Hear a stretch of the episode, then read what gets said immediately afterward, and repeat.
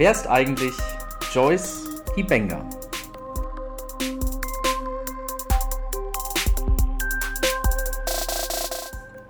Ich sitze bei Joyce, eine junge Frau äh, aus Osnabrück. Sie ist eine Freundin von mir und von meiner Frau und sie geht seit, äh, ich glaube, ungefähr zwei Jahren in unsere Gemeinde. Hat einen kleinen Hund namens Pepper und einen kleinen Sohn namens Jona. Ähm, sie wohnt in Hellern, für alle, die nicht aus Osnabrück kommen. Das ist so am westlichen Stadtrand von Osnabrück. Ähm, Joyce, schön, dass ich hier sein darf. Ja, danke, schön, dass du, danke, dass du bereit bist. Dein Name ist englisch und bedeutet Freude. Hat das auf dich abgefärbt, dass dir deine Eltern diesen Namen gegeben haben? Ähm, ich weiß jetzt nicht, ob das unbedingt daran liegt, dass ich so heiße, dass ich äh, freudig bin oder einfach so in meinem Naturell. Ich habe es auch mal gegoogelt und das heißt, also Joy ist die Freude und Joyce an sich heißt auch irgendwie kriegerisch und kämpferisch. Ah. Und damit kann ich mich teilweise noch mehr. Noch besser ident- identifizieren ja, als mit der Freude. Ja, keine Ahnung, so genau. Die Freude im, im Kampf auch vielleicht, keine Ahnung. Die Freude am Kampf, wenn man jemanden besiegt hat. Ähm, Ja. Im Spiel. Ich bin da Im so wie du, Spiel. Tom. Ja, Joyce ist auch sehr ehrgeizig, wenn man spielt. Das bin Ja. ich auch, genau. Nee, aber äh, genau, Freude und äh, kämpferisch oder so, das äh, finde ich schon ganz passend und ich mag meinen Namen. Worin auch. äußert sich das Kämpferische bei dir? Mm, Dass, wenn ich was wirklich will, dass ich mir das dann auch hole Ja. oder haben möchte. Ja. Ja. und dafür gehst du über Leichen oder? Nee, so schlimm Nee. nicht. Ich versuche dann schon keine anderen irgendwie in Mitleidenschaft zu ziehen, aber ich habe das dann als Ziel vor Augen und möchte Ja. das auch ganz gerne. Hast du ein Beispiel, wo du das äh, erlebt hast, so dass du was vor Augen hattest und irgendwie alles dafür getan hast oder vieles dafür getan hast, dass es klappt? Mm, Ja, zum Beispiel mein äh, Studium. Ich wollte Ja. unbedingt Sonderpädagogik studieren und weil ich schon vorher soziale Arbeit studiert habe, war das ein bisschen schwierig, da noch reinzukommen, weil das über Zweitstudienbewerber lief. Und äh, ich habe mich dann beworben und die haben mich immer abgelehnt, Mhm. weil die Quote so schwierig ist.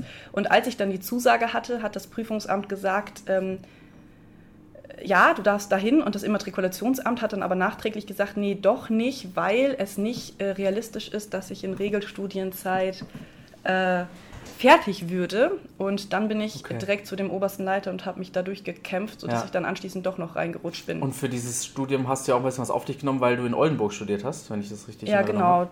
Da, am Anfang habe ich äh, noch in Oldenburg gewohnt, bin Ja. aber dann wieder nach Osnabrück gezogen, weil ich einfach gemerkt habe, hier ist meine Heimat, hier Ja. fühle ich mich zu Hause und dann bin ich zweimal die Woche gependelt. Okay. Ich konnte das zum Glück so legen. Ja. Du bist eine der wenigen Personen, die ich intensiv kenne und jetzt äh, schon sehr gut kenne, die hier in Osnabrück äh, lebt und groß geworden ist. Also du bist ja von Kind auf Osnabrückerin, auch hier geboren. Ja, ich bin auch im Klinikum wie Jona, äh, im Klinikum Im, geboren. Auch im selben Kreissaal oder im anderen? Äh, nee, ich glaube, das ist dann der gleiche gewesen, ja. Und was, mh, also ich bin zugezogen, ich mag Osnabrück, ich finde es irgendwie eine, eine attraktive Stadt zum Leben, so die Größe, die, das Kulturangebot, die Leute.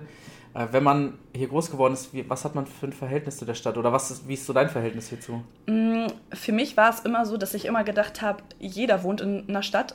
Also ich habe das immer nicht verstanden, dass Leute äh, ja dieses Angebot nicht kennen oder dieses Angebot nicht haben. Mhm. Ich bin sowieso ein sehr naiver Mensch oder auch leichtgläubig und habe dann erst relativ spät verstanden, dass das halt nicht normal ist, dass man in einer ja relativ doch großen Stadt äh, aufwächst. Habe ich erst später verstanden. Ich bin auch sehr orientierungslos und habe, glaube ich, das erste Mal mit 15 alleine zum HM gefunden, was ja schon ganz schön peinlich ist, aber was soll's. Ja. So dass ich das Gefühl habe, ich bin jetzt eigentlich gefühlt auch erst im Erwachsenenalter so richtig äh, klargekommen mit, Ja. mit Zurechtkommen und wo finde ich mich hier überhaupt zurecht, äh, weil ich einfach immer hinterhergelaufen bin und als es dann darauf ankam, jetzt selbstständig zu werden Mhm. und jetzt musst du, da hat es dann auch geklappt. Und ihr wohnt ja jetzt hier ähm, mit Blick ins Grüne. Also ich gucke ja aus dem Fenster und kann so wahrscheinlich so drei, vier Kilometer weit gucken. Ich glaube noch so die Ausläufer des Teutoburger Waldes, wenn ich mich nicht äh, irre. Ähm, also du wohnst nicht direkt in der Stadt, aber hast direkte Anbindung. Brauchst du das auch? So diese, diese Kombination aus Grün und Landschaft und Wiese und die Anbindung an eine Stadt? Oder? Ja, doch. Also es ist schon mit, äh, mit Pepper, meinem Hund, auch Ja. sehr praktisch, dass wir direkt das Gartentor aufmachen können und dann erstmal auf dem Feld sind oder in die andere Richtung im Wald oder einfach von hier aus überall starten können. Ich aber auch mit dem Fahrrad relativ zügig in der Stadt bin. Das ist Mhm. schon, also ich brauche das schon, weil ich das angenehmer finde, als so eingeengt zu leben. Mhm. Ich könnte aber auch nicht komplett auf dem Land leben, weil ich finde es auch toll, dass man einen Kilometer weiter dann alle Einkaufsmöglichkeiten Mhm. hat, die man so braucht fürs tägliche Leben. Hast du so eine Erinnerung, wo sich was in Osnabrück krass verändert hat. Also manchmal hat man ja irgendwie in der Kindheit war da noch ein leerer Platz und plötzlich steht da ein Hochhaus oder ähm, irgendwie wurde ein neues Baugebiet erschlossen. Gibt es sowas, was sich für dich in deiner Erinnerung komplett verändert hat hier in der Stadt? Ähm, schwierige Frage. Also ich erinnere mich tatsächlich an den Neumarkt, wie er mal aussah, bevor mhm. er so richtig war wie jetzt. Ja, bevor, ähm, bevor er so schön war wie jetzt. bevor er so wunderschön war. Ja. Ähm, das fand ich halt irgendwie ganz cool, dass es da so Tunnel gab, wo ja. man äh, durchherlaufen konnte. Und ich verstehe halt auch immer noch nicht so richtig, warum sie das jetzt alles zugemacht haben, um dann das zu haben, was jetzt da ist. Ähm, ich erinnere mich an die ganzen ja, so L&T, wie sich das erweitert hat und dass dann auf einmal ein Thalia dazu kam. Mhm. Äh, solche Dinge, aber jetzt nichts, äh, wo ich sagen würde, ach, da bin ich wehmütig, dass das jetzt mhm. groß anders aussieht oder sich groß verändert hat. Und soziale Arbeit hast du auch schon hier in Osnabrück ja. studiert? Und genau, dann warst genau. du dann für ähm, zwei Jahre, hast du in Oldenburg gelebt oder wie lange warst du da? Nee, genau, ich habe soziale Arbeit hier studiert, habe dann noch das äh, Anerkennungsjahr hier gemacht im Landesbildungszentrum für Hörgeschädigte mhm. und bin dann nach Oldenburg gegangen und habe da eigentlich nur die ersten beiden Semester gewohnt und da habe ich auch noch nicht Sonderpädagogik studiert, weil ich es noch nicht hatte mhm. und bin dann hier hingezogen und bin zum vierten Semester in Sonderpädagogik reingerutscht, habe da also schon fast ein, ja, ein Dreivierteljahr wieder hier gewohnt mhm. sozusagen. Mhm. Was ist das Besondere an Sonderpädagogik im Vergleich zur normalen Pädagogik? Ähm, also ich habe jetzt nie Normalpädagogik studiert, das mhm. kann man mhm. ja auch nochmal machen. Ähm, ich glaube, in einer ja, Normalpädagogik geht es noch mehr um ganz allgemein die kindliche Entwicklung zum mhm. Beispiel oder generell Entwicklung von Menschen und wie so Zusammenhänge sind. Und Sonderpädagogik spezifiziert sich halt schon sehr stark auf Menschen, die irgendwo eine Beeinträchtigung haben. Und es gibt da ja auch verschiedene Förderschwerpunkte oder ja, Unterstützungsbereiche, die man dann thematisiert und mhm.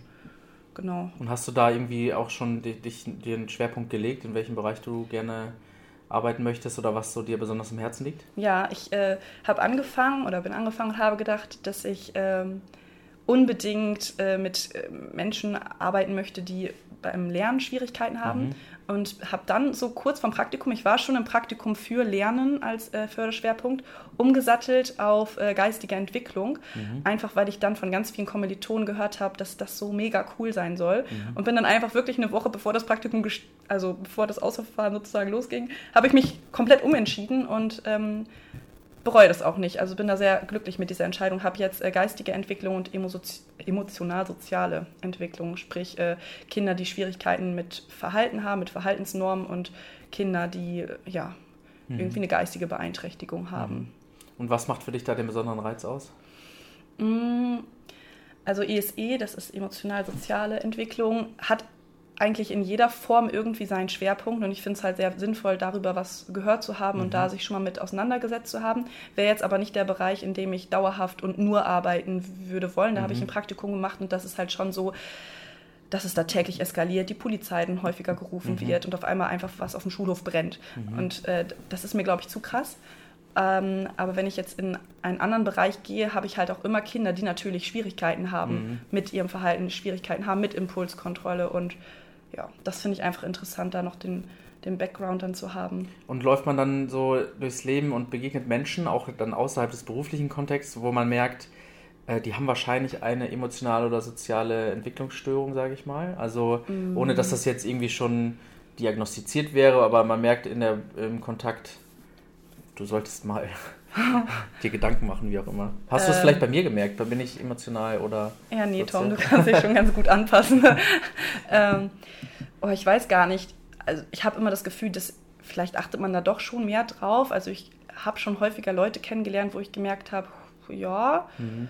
die haben schon irgendwie so ihre, ihre Schwierigkeiten oder so. Aber wie gesagt, das ist auch in unserer Gesellschaft momentan so, dass es sich sehr stark vermehrt. Mhm. Und das, wo es früher irgendwie jedes keine Ahnung, hundertste Kind war, kannst jetzt schon sagen, jedes zehnte Kind hat irgendeine Verhaltensauffälligkeit. Also mhm. der Prozentsatz ist sehr, sehr krass gestiegen. Ich habe ihn jetzt gerade nicht mehr im Kopf, aber mhm. ja, also so, das ist nicht unwahrscheinlich, dass man Menschen trifft, die Probleme haben, sich, ja, es ist ja auch einfach in die Gesellschaft einzufügen und mhm. das zu tun, was die Gesellschaft erwartet und nicht einfach komplett abzudrehen. Mhm. Ja. Joyce, ich weiß nicht, ob ich das hier erzählen darf. Wenn nicht, muss ich das nachher rausschneiden. Aber ähm, Joyce hat letztes Jahr, du hast letztes Jahr entbunden und ähm, zwei Stunden nach Entbindung äh, hat meine Frau eine Sprachnachricht bekommen mit den Worten, ach Kerstin, es war so schön, Jona ist auf der Welt, es war so schön. Ähm, darf das drin bleiben, diese, ja, das, diese das Story? darf drin bleiben. Und ähm, ich bewundere das, du bist eine sehr starke Frau und hat, du hast dich auch auf die Geburt gefreut. Ähm, wie war das für dich, deinen dein Sohn in den Arm zu halten und so dieser erste Moment? Ähm, ja, schon irgendwie krass. Also es ist echt so der erste Moment, man denkt, okay, cool, jetzt ist das, was vorher war, zu Ende und es beginnt ja. was ganz Neues. Ja. Jetzt äh, bist du Mutter. Ja, jetzt ist man Mutter und gleichzeitig, man hat das nur im Kopf, man weiß das, jetzt ist man Mutter, aber so emotional war das noch gar nicht ja. sofort so präsent. Also man hatte da einfach in dem Sinne erstmal ein fremdes Wesen im Arm. Mhm. Es sah mir nicht mal wirklich ähnlich, so dass ich wirklich dachte, Mensch, wer bist du denn jetzt eigentlich? Du bist jetzt Jona und ja, fand ich super abstrus. Es erinnert mich auch immer daran, dass ich noch Wochen später, als ich das Geburtsdatum angeben musste, überlegt habe, wann ist er denn geboren? Ja. So, weil es halt wirklich ein Fremder ist. So, mein Geburtsdatum kann ich so aus dem FF ja. sagen. Bei ihm bin ich jedes Mal, ja, der hat ein eigenes Geburtsdatum, den, ja. den gibt es wirklich. Das hat eine Zeit gedauert, das so zu begreifen. Also es ist nicht so, wie ich das immer gedacht habe, man hat dieses Kind geboren und man weiß direkt, das ist jetzt mein Kind, das gehört zu mir. Es ist schon so ein, so ein, so ein Kennenlernen auch tatsächlich, aber mhm. total cool. Und äh, ich bin auch so, dass ich denke, boah, das würde ich ganz gerne nochmal erleben. Mhm. Einfach weil ich auch gerne einen guten Film nochmal gucke. Und wie gesagt, die ja. Geburt für mich auch eher schön war als. Eine Geburt ist wie so ein guter Film. ja, Geburt den war wie ein man nochmal aus dem Regal. Ja, den zieht man nochmal im Regal und kann ihn dann anders beachten. Wie hat sich dein Leben verändert seitdem? Ähm, ich muss jetzt nicht nur Peppers Kram einpacken, sondern auch noch Jonas ganzes Kram. Mhm.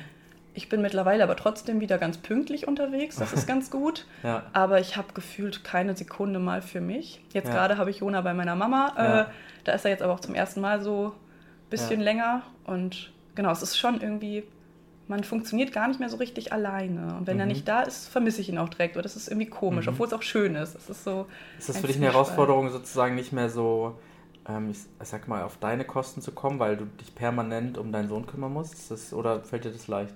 Mm, teils, teils. Also ich glaube, generell fällt es mir leicht, weil ich schon immer auch mit Pepper irgendwie Abstriche gemacht habe oder immer geguckt habe, wie lässt sich das irgendwie vereinbaren. Ähm, manchmal habe ich aber auch ein schlechtes Gewissen, so wie ähm, gerade da habe ich halt ein bisschen was gelesen und er krabbelte so an mir rum mhm. und ich habe dann halt laut gelesen, so nach dem Motto, ich beziehe dich mit ein, aber mhm. habe einfach versunken da ja, mal Zeit für mich gebraucht und mhm. dann bekomme ich immer so ein leicht schlechtes Gewissen, weil ich denke, jetzt spielst du gerade nicht mit dem, Mensch, ja. was denkt er jetzt von dir? Aber man braucht es einfach manchmal, vor allem wenn man einfach wirklich 24-7 den um die Ohren hat und auch nachts irgendwie ja. gefühlt ist er immer präsent, weil wir noch in einem Bett auch schlafen. Das, ja. Da braucht man dann vielleicht auch mal ein paar Minuten für sich. Ja, ja das so. glaube ich. Du wohnst jetzt äh, mit Jona im äh, Dachgeschoss oder im ersten Obergeschoss bei deinen Eltern im Haus. Deine Eltern wohnen unten, Oma und Opa. Wie war das für die, Oma und Opa zu werden? Toll. Das war das erste Mal, dass die Oma und Opa werden? Ja, genau. Toll. Ja. Die haben sich richtig gefreut oder freuen sich auch immer noch. Papa ist immer am Strahlen. Der kommt auch äh, dann hoch, wenn er einfach zur Arbeit fährt oder so, einfach nochmal, hab den ja jetzt heute noch nicht gesehen und möchte den noch, noch mal sehen. Mhm. Und doch, die sind schon eigentlich sehr fanat. Äh, ich gebe ihn trotzdem noch nicht wirklich lang ab, so, mhm. weil, weil ich merke, dass, ja, dass sie es auch gut finden, wenn er dann wieder weg ist. Oder wenn ich einfach dabei bin und ja, ja mich kümmern kann. Ja. Du äh, bist alleinerziehende Mutter. Ähm, wie, wie gestaltet sich das Leben so für dich als Alleinerziehende? Was ist vielleicht das Schöne daran und auch was ist das Herausfordernde für dich? Mm, das Schöne ist, dass ich äh, eigentlich, also fängt bei so banalen Dingen an wie, äh, das ist mein eigener Dreck und Jonas Dreck, den ich hier wegmache. Das mhm. ist nur unsere Wäsche, die ich wasche und das ist mhm. nur für uns muss ich planen. Ich muss nicht noch irgendeine andere Person mit einbeziehen in irgendeine Planung. Mhm. Ähm, so was man so, wie man den Tag gestaltet. Das ist angenehm. Mhm. Ähm, was noch besonders? Ja, ich glaube, das ist so der, der größte Vorteil. Mhm. Und ich muss mich jetzt auch aktuell ja nicht mit irgendwelchen Erziehungsvorstellungen oder so mhm. besprechen oder irgendwie mhm. da Reibereien äh, ja, erleben oder so. Mhm. Ich glaube, das ist für Paare auch schwierig dann zu gucken und zu sagen, ey, so würde ich das nicht machen, ich würde ja. das anders machen. Ich glaube, da hat man dann einen gewissen Abstand oder ja, mhm. fügt sich irgendwie dann anders. Was ich herausfordernd finde, ist momentan tatsächlich, glaube ich, das Finanzielle mhm. am meisten, dass ich ja auch noch, weil ich Studentin bin, jetzt nicht so viel äh, finanzielle Rücklagen habe oder irgendwas. Ja. Ähm, genau, ich glaube, das wäre schon angenehm, da irgendwie zu wissen, da ist einer, der der komplett da ist, wenn mal irgendwie was ansteht oder so. Ich muss jetzt immer mich irgendwie zusammen kratzen, dass ich halt irgendwie so Mhm. über die Runden komme. Es klappt, aber es klappt halt auch nur, weil ich die Unterstützung durch meine Eltern habe und hier quasi mietfrei wohnen kann. Also So. für dich dann noch eine, eine gute Situation hier Ja, leben zu können. genau. Ja. Also in einer eigenen so Wohnung gestalten, würde sich das ganz anders gestalten. Da wäre Mhm. der Aufwand auf jeden Fall noch extremer. Da habe ich schon echt Glück Ja, gehabt. cool. Du bist ähm, die neugierigste Person, die ich kenne. Tatsächlich. Und du kennst viele Leute. Ich kenne manche Leute ähm, und ich finde das faszinierend, weil du ein echtes Interesse an Menschen hast. So nehme ich das wahr. Ähm, und gleichzeitig ist es auch manchmal, du bohrst halt nach so. äh, wo kommt das her? Also was macht deine Neugier aus? Äh, so war ich tatsächlich schon immer. Mhm. Ich habe so eine, ähm, ja, manche sagen da Hochsensitivität zu oder so, Mhm. in, in der Richtung, dass ich manchmal große Probleme damit habe, wenn ich nur Details, also, äh, Mhm. etwas erfahre, aber nicht die Details dazu. Also wenn mir jemand sagt, ja, ich war gestern auf dem Geburtstag und das ist irgendeine Person, die mich mehr interessiert oder so, Mhm. dann will ich auch wissen, bei wem auf dem Geburtstag, was gab es für Geschenke und was noch und Mhm. Was was, habt noch. ihr gegessen? Was habt ihr gegessen und wie hat das dann geschmeckt und wie haben die anderen darauf reagiert, dass es so geschmeckt hat. Also es kommt darauf an, wer mir was erzählt, aber je nachdem, wie nah mir diese Person ist oder wie interessant ich diese Person finde, möchte ich sozusagen das Gefühl haben, selber dabei gewesen zu sein. Ist für alle Beteiligt manchmal sehr anstrengend. Ich mache das aber halt schon, seitdem ich denken kann, seitdem ich reden kann und ich konnte sehr früh reden, habe ich schon alle Leute ausgequetscht Ja. und äh, Aber Ja. das heißt, du brauchst sozusagen nicht nur einen kleinen Ausschnitt, sondern du willst das große Ganze Ja. sehen von der Situation. Ja, so als ob ich wirklich dabei gewesen wäre in, in manchen Ja. Dingen. Und meine guten Freunde, die mich halt schon immer kennen, die erzählen dann auch quasi schon, also die kriegen das schon teilweise so hin, dass ich nicht mal mehr groß nachfragen muss. Das, das heißt, die erzählen toll. schon von sich aus so viel, dass du gar nicht mehr nachfragen musst, um noch ein Puzzleteil in dem Bild ja, zu ergänzen. Okay. genau. Die erzählen dann so schon, dass es mir zumindest reicht. Ja, Genau. Aber meine Mama musste oft drunter leiden. äh, Die kennt das ja dann auch schon, aber ich, Ja. ja, die erzählt auch manchmal so Sachen, da bin ich dann halt sehr neugierig und will dann auch Ja. wirklich wissen, hä, und wie? Und dann muss sie mir das auch manchmal fünfmal sagen. Also Mhm. heute hat sie mir auch so eine Geschichte erzählt, da musste ich auch fünfmal nachfragen, weil ich das einfach nicht glauben konnte. dass Und gab es so Situationen, wo das, ähm, wo du dadurch irgendwie, ähm, also wo dadurch was Positives passiert ist, weil du mehr erfahren hast oder irgendwie sich dir was plötzlich erschlossen hat, so. Ähm, Äh, weißt du, was ich meine? ja, aber ich kann mich jetzt an keine konkrete Situation erinnern, außer dass es für mich eigentlich immer positiv ist, wenn die Mhm. Leute viel erzählen, weil ich das einfach persönlich sehr angenehm finde. Ja. Und sonst abends teilweise im Bett liege und denke, also irgendwie habe ich das Gefühl, irgendwas Da fehlt, fehlt hier. noch was. Ja, also dann weiß ich vielleicht gar nicht mehr, wozu das gehört. Es fühlt sich dann einfach so an, als ob was fehlt. Ja. Und ich weiß gar nicht mehr, warum was fehlt. Aber ja. Interessant, spannend. Vielleicht erzähle ich dann auch immer direkt von vornherein mehr. dann weißt du es. Ja. Und es muss auch gar nicht, es ist halt wirklich so themenspezifisch. Ja. Es ist gar nicht immer bei allem, aber so, es gibt so bestimmte Dinge, wenn die in meinem Leben, Leben vielleicht ganz nah Ja. sind oder meinem Leben ganz fern. Das sind so Ja. Dinge, die mich besonders interessieren. So dieses Durchschnittsding oder sowas, so normalo, Mhm. interessiert mich dann wahrscheinlich weniger. Es muss extrem sein oder ganz nah an mir dran. Bist du so eine extreme Person? Äh, nee, eigentlich gar nicht. Aber ich finde es voll aufregend, wenn andere Leute extrem sind. Mhm. Das heißt, du bist so irgendwie auch eine Normalbürgerin und äh, findest dann interessant, an dem Extrem von anderen teilzuhaben? Oder? Ja. Und ich mir so, wow, krass. Cool. Ähm, extrem schnell ging es ja, wie du ähm, in unsere Gemeinde gekommen bist. Du bist irgendwann äh, mal im Gottesdienst gewesen ähm, und warst relativ schnell in einer Kleingruppe, glaube ich. Ich weiß gar nicht, wie lange das gedauert hatte. Ne, das hat tatsächlich ein bisschen länger Oder das hat ein bisschen länger gedauert. Aber zumindest so in meiner Rekonstruktion ähm, bist du in unsere Gemeinde gekommen, warst relativ schnell mit drin und fester Teil. Du bist jetzt, äh, du moderierst in unseren Gottesdiensten, du hilfst super viel aus, bist äh, viel präsent. Ähm, was, was hat dich fasziniert am Anfang? Mm, Ich weiß noch, als ich das erste Mal da war, da habe ich einfach so gesehen, dass, äh, dass da Leute sind, die irgendwie gemeinschaftlich eine Sache machen. Also da wurden Lieder gesungen Mhm. und ich saß und dachte so, boah, die kennen diese Lieder, ich habe dieses Lied noch nie gehört und die singen das mit Augen zu mit Mhm. und äh, machen dabei irgendwelche Bewegungen. Also ich komme halt überhaupt nicht aus dem, aus dem kirchlichen Kontext, bin überhaupt nicht mit Gemeinde oder so groß geworden, saß da also dementsprechend und kannte nur das, was man so außer ja, evangelischen äh, Landeskirche irgendwie kennt Mhm. und dachte, hey, das Lied kenne ich jetzt aber nicht und wie die Leute dazu sich bewegen, kenne ich jetzt auch nicht oder das hat mich irgendwie fasziniert und dann, vielleicht weil ich so neugierig bin, wollte ich, ich wollte es dann auch. Ich, irgendwie hat, mich das, hat mir das auch imponiert und habe ich so, ich will auch diese Lieder auswendig können. Und weiß auch noch, nach den ersten Gottesdiensten war ich immer sehr deprimiert, dass ich halt immer mitlesen musste. Ja. Und jetzt mittlerweile gibt es schon einige Lieder, äh, ich einfach auch mal mit Augen zu mitsingen kann. Ja. Und das freut mich irgendwie total. Da hat dir deine So. Neugier vielleicht auch geholfen, Ja. äh, sch schneller Ja, reinzukommen. genau. Und ich, also ich fand es einfach irgendwie interessant, was sind das für Menschen, warum kommen die hier hin und äh, ja, warum sind die so zufrieden? Und Ja. habe mich mit den Leuten unterhalten, habe halt irgendwie gemerkt, die sind alle so echt. Ja. Oder irgendwie, ja. Ich finde das ganz spannend, weil ähm, wenn ich zum Beispiel in einen Gottesdienst gehe, dessen Liturgie mir ganz fremd ist oder in der ich nicht groß geworden bin, wie zum Beispiel ein katholischer Gottesdienst, dann fühle ich mich erstmal fremd, weil ich nicht weiß, was jetzt passiert. Obwohl die Abläufe immer gleich sind, kennt man sie ja nur, wenn man darin groß geworden ist oder öfter darin hingeht. Und du hattest ja ein, eine ähnliche Erfahrung bei uns, weil du die Lieder eben auch nicht kanntest. Äh, und auch wenn alles irgendwie total locker ist und man äh, vielleicht auch reinkommt, ähm, es steht am Anfang trotzdem die Erfahrung, ich kenne das noch nicht.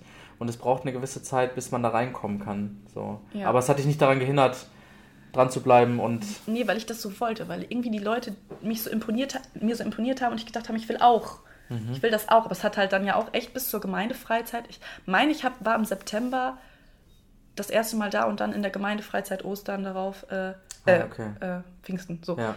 äh, bin ich, also das war so ein richtig krasser Unterschied einfach für mich, diese Gemeindefreizeit. Vorher bin ich einfach hingegangen, habe dann noch mehr oder weniger mit Leuten mich unterhalten, aber irgendwie nicht so krass und nicht so intensiv, weil ich nicht wusste, wer möchte das jetzt oder wer nicht, wen störe ich, wen störe ich nicht und keine Ahnung, habe mich schon so ein bisschen auch nicht unwohl gefühlt, aber schon so zurückgenommen, also so entgegen dem, was ich eigentlich äh, verkörpere. Und nach der äh, Gemeindefreizeit, besonders diese Zettelaktion, da musste man auf einen Zettel schreiben, was man an anderen Leuten irgendwie positiv bemerkt hat. Ähm, da habe ich mir sehr viel Mühe beigegeben und nach dem ersten Gottesdienst, nach dieser Freizeit, kamen halt einzelne Leute auf mich zu und haben gesagt, boah Joyce, was du mir da geschrieben hast, was du an mir so bemerkt hast oder wie auch immer, es hat mich richtig berührt. Und das war für mich so ein Schlüsselmoment und ab da habe ich irgendwie den Weg so richtig in die Gemeinde gefunden und wusste dann, wer sind eigentlich die Leute, die hingehen und wer bin ich eigentlich. So, ja. Das heißt, für dich ging so ein bisschen der Weg von der Neugier an diesem Gottesdienst, diese Gemeinschaft, die da zusammenkommt, äh, wo man, wo du dann ähm, im Laufe der Zeit reingekommen bist. Wie hat sich so das, das Spirituelle, der Glaube dabei entwickelt? Also als du im ersten Gottesdienst warst, hast du da schon gesagt, äh, ja, ich glaube an Gott, ich glaube an Jesus und deswegen bin ich hier. Ähm, wie war so dieser Prozess für dich? Das war eher so, also ich glaube, es gibt da was und ich nenne den auch Gott, habe ich schon immer gemacht. Finde ich auch gut, für was eine Bezeichnung zu haben.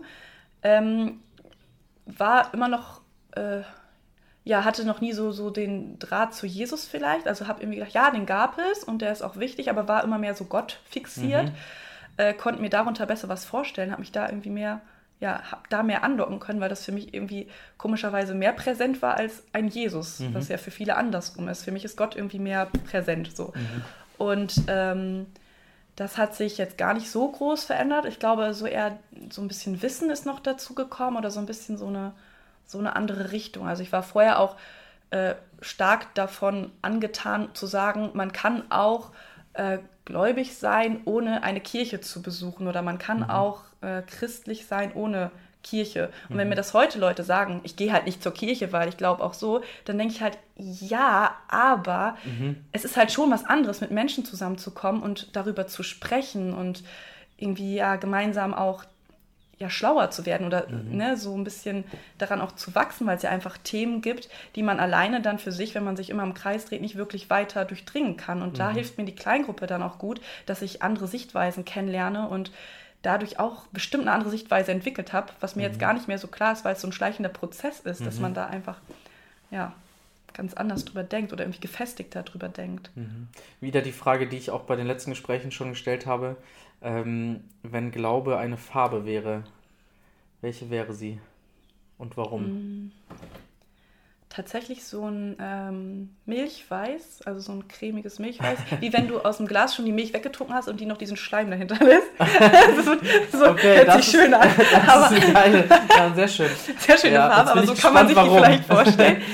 ähm, ich weiß auch nicht, ich finde irgendwie so weiß ist für mich schon eine re recht reine Farbe und sowas Mhm. Unschuldiges und das ist es für mich auch. Irgendwie Mhm. so auch Helligkeit und irgendwie irgendwie Ruhe und äh, wer den letzten Harry Potter Film kennt, äh, weiß auch die Szene, wenn Harry stirbt und mit Dumbledore beim Bahnhof da steht und sich unterhält, da ist auch alles irgendwie so ein bisschen, bisschen hell. Bis, mhm. Also so diese Farb, diese Farbnuance, dieses helle, weiße, milchige, ich weiß auch nicht, vielleicht auch, als ob man durch einen Schleier sieht, aber mhm. irgendwie sich geborgen und warm fühlt wie in Zuckerwatte, wie auf einer Wolke. Weil so. Glaube dein Leben heller macht? Ja, schon, genau. Und weil ich mich dadurch auch geborgen fühle. Also so, ähm, ja, und weil ich glaube, das ist schon, wenn man äh, Glaube auch als pure Liebe dann versteht, dass halt auch nicht durchdrungen wird von irgendwie Krieg, der durch Glaube in der Welt hervorgerufen mhm. wird, sondern mhm. ähm, ja, einfach dieses unschuldige Weiße eigentlich sein sollte. Mhm. Jetzt ist man als Gemeinde ja immer auch eine Gemeinschaft von, von Leuten, die äh, zwar mit diesem Glauben unterwegs sind, aber ja noch nicht perfekt, noch nicht im Himmel so. Äh, das Weiß ist also noch getrübt. Wo würdest du sagen, ist unsere Gemeinschaft getrübt? Wo ist es noch nicht so hell? Ähm, jetzt gerade zum Beispiel merke ich, dass das äh, überall da, wo Menschen sich jetzt in Zeiten von Corona begegnen und den anderen Menschen ja anders begegnen, als man es normalerweise getan hätte, sondern direkt mit dem Verdacht, der könnte mich jetzt anstecken und mhm. ich mache da jetzt einen großen Bogen drum. Mhm. Ähm, so, ich hamster mir irgendwelche Sachen, ist mir doch egal, ob der Nächste auch noch sein Toilettenpapier mhm. bekommt. Ich mhm. brauche äh, jetzt 100 Rollen, weil, keine Ahnung mhm. warum. Das ist jetzt in Bezug auf die Gesellschaft Gen insgesamt. Ja, genau, ja. richtig so, dass das gesellschaftlich einfach äh, ja teilweise schwierig ist und in jedem von uns Menschen einfach dieser Überlebensinstinkt sitzt. Mhm. In mir auch. Also ich habe auch äh, dann Angst, wenn ich in einem Supermarkt stehe und es ist nichts mehr da. Dann kriege ich mhm. auch Sorge und denke, oh, ich habe jetzt aber nichts gekauft. Was mhm. passiert jetzt mit mir so? Mhm. Und wenn dann das nächste Mal was da wäre, werde ich wahrscheinlich auch Klopapier kaufen. Keine Ahnung, einfach weil es alle machen. So, das ist halt dieses, ähm, man ist sich dann doch irgendwie selbst am nächsten in manchen Situationen. Mhm. Das finde ich erschreckend und unheimlich. Mhm. Und da ist etwas, wo ich dann ganz stark auch hoffe, dass viele Menschen da reflektieren. Also ich reflektiere da ganz stark und merke, oder mache das jeden Abend, dass ich auch überlege, wo am Tag hast du ausschließlich nur an dich gedacht oder zuerst nur an mhm. dich gedacht und in welchen Momenten waren dir die anderen dann vielleicht mal völlig egal, mhm. wie die darauf reagieren oder ja. Mhm. Welche Rolle spielt ja. dann Glaube so bei diesen Überlegungen, auch wenn man, also verändert dich Glaube da an der Stelle? Ja, total. Ich habe äh, vorher das vielleicht einfach nur gedacht, also früher habe ich einfach gedacht, was denken die anderen von mir?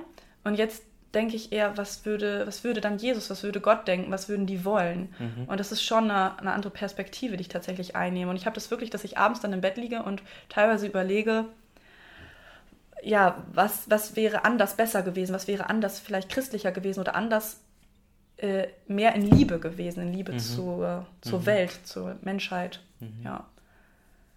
Das merke ich schon, dass sich das auf jeden Fall verändert hat. Mhm. Was müsste sich in unserer Gemeinde verändern? Ähm, ich finde tatsächlich, es hat sich ziemlich viel gerade verändert oder es verändert sich gerade ziemlich viel. Die Punkte, die mich besonders äh, ja, gestört haben, die ich schwierig fand, das waren diese Gruppentischbildung und ich finde, das ist echt anders geworden oder besser geworden. Ich finde auch die Offenheit gegenüber den anderen, die Gemeinschaft an sich, die wir ja irgendwie auch predigen und haben wollen, ist jetzt tatsächlich noch mehr mhm. da ich habe das Gefühl, da sind neue Leute gekommen, die dem Ganzen ein bisschen neuen Schwung auch geben. Mhm. So von daher habe ich jetzt gar nichts Generelles, was sich so krass ändern ähm, müsste. Ich finde, es ist auf jeden Fall ein guter, auf einem guten Weg und wir sind Menschen, wir können nicht von heute auf morgen uns mhm. komplett 100% drehen und ich glaube, dass wir da äh, ja, in ein paar Jahren immer, also immer mhm. besser werden oder wie auch immer. Mhm. Ja. Wir hätten jetzt ähm, am 29. März hätten wir ein neues Gottesdienstformat ausprobiert, Kirche zu Besuch. Ähm, der Gottesdienst wäre im Rewe City in Osnabrück äh, gewesen, das findet jetzt nicht statt. Ähm, du hättest die Gottesdienstleitung gehabt, wir haben uns noch letzte Woche Donnerstag getroffen, um das zu planen und einen Tag später haben wir es dann abgesagt. Ähm, und wir hätten über das Thema Versorgung gesprochen und Überfluss und welche Rolle Glaube dabei spielt. Ähm, du hast es ja eben schon mal angesprochen, dass es für dich manchmal als Alleinerziehende gerade vielleicht auch ein Thema ist, äh, wo kommt die Kohle her, wie gehe ich damit um? Hat für dich so bei diesem ganzen, auch jetzt mit Corona, Leute fangen an zu hamstern, sie haben Angst, zu wenig zu bekommen. Ähm, für dich ist es auch existenziell eine Frage sozusagen, wie ähm, kriegst du dein Geld zusammen und so. Mhm. Ähm, mein Handy liegt hier am Tisch. Welche Bedeutung, welche Rolle kann Glaube da für dich spielen? Ähm, die, äh, ja, wenn man dann echt Sorge hat, irgendwie zu wenig zu haben, einfach das tief, der tiefgehende Glaube, dass man, dass man nicht zu wenig hat, dass, mhm. sich um, dass sich um mich speziell gekümmert wird, dass es Jona gut gehen wird. Ähm, genau, einfach dieser Glaube, dass es schon oft Situationen in meinem Leben vielleicht auch gab, wo ich Sorgen hatte, Ängste hatte und es ist immer gut geworden und ich habe immer irgendwie auch einen Weg gefunden. Also ich habe ja noch nie wirklich viel verdient, dadurch, dass ich schon ewig studiere. Mhm. Ähm, sprich, es gab schon öfter Situationen, wo es dann zum Beispiel mit Geld knapp war und ich hatte immer Leute, die mir dann, wenn es wirklich brenzlig war, ausgeholfen haben, wo ich mir dann was leihen mhm. konnte, wie auch immer was ich dann wieder zurückzahlen konnte, wenn ich dann mal mehr hatte. So einfach dieser Glaube durch Erfahrung auch vielleicht, dass mhm. alles schon gut wird. Äh, da hole ich mich dann manchmal zurück, wenn ich so, mhm. wenn ich so vielleicht auch Sorge habe, dass ich dann zu wenig Essen bekomme oder so. Mhm. Dann denke ich mir, nee, du hast doch noch nie Hunger leiden müssen. Mhm. Du hast immer genug zu essen. Mhm. So. Okay. Ähm, ich glaube, wir können hier so langsam den Bogen spannen ähm, zum, zum Sinkflug, wie man das so sagt. Nee, sagt man so nicht. Ähm, ich habe ich hab gerade gefragt, hast du noch eine Frage an mich? Spontan, was dich, was dich interessiert? Ähm. Musst, du musst doch nicht. Ich habe mich nur gerade gefragt, vielleicht hat Joyce eine Frage. Ja, warum machst du dein Handy nicht auf äh, stumm, wenn es neben dem Mikro liegt? ja, das ist eine gute Frage. Ich habe hab mein Handy hier liegen gehabt, weil ich ähm, sonst hatte ich bei den anderen Gesprächen bisher immer so einen Notizblock da liegen, äh, wo ich mir Notizen gemacht habe, aber die Notizen für das Gespräch mit Joyce habe ich mir ähm, schon am Sonntag gemacht und die habe ich noch digital gemacht und aber ich hätte es zumindest leise machen sollen. Das ist eine völlig legitime Frage. Ja, aber vielleicht fragen sich das manche Zuhörer jetzt ja. hier, warum? Ja. Aber es war irgendeine Info von unserer lokalen Zeitung hier, die Nachrichten auf mein Handy gepusht hat. Ja, zum Thema Corona. Ich habe es aber nicht weitergelesen. Ja, es gibt ja auch gerade nichts anderes. Es gibt nichts anderes. Äh, Joyce, wen möchtest du noch grüßen? darüber habe ich mir nachdem... Joyce hat mir vor dem Gespräch, vor der Aufzeichnung gesagt, dass sie sich darüber schon Gedanken gemacht hat und sie hat mir den Satz schon gesagt. Du darfst ihn gerne sagen. Ich darf ihn gerne sagen. Ich grüße all diejenigen, die mich kennen und die mich mögen. ganz besonders meine Kleingruppe. So. Sehr gut. Joyce, ich danke dir ganz herzlich für das Gespräch. Ja. Tschüss. Tschüss.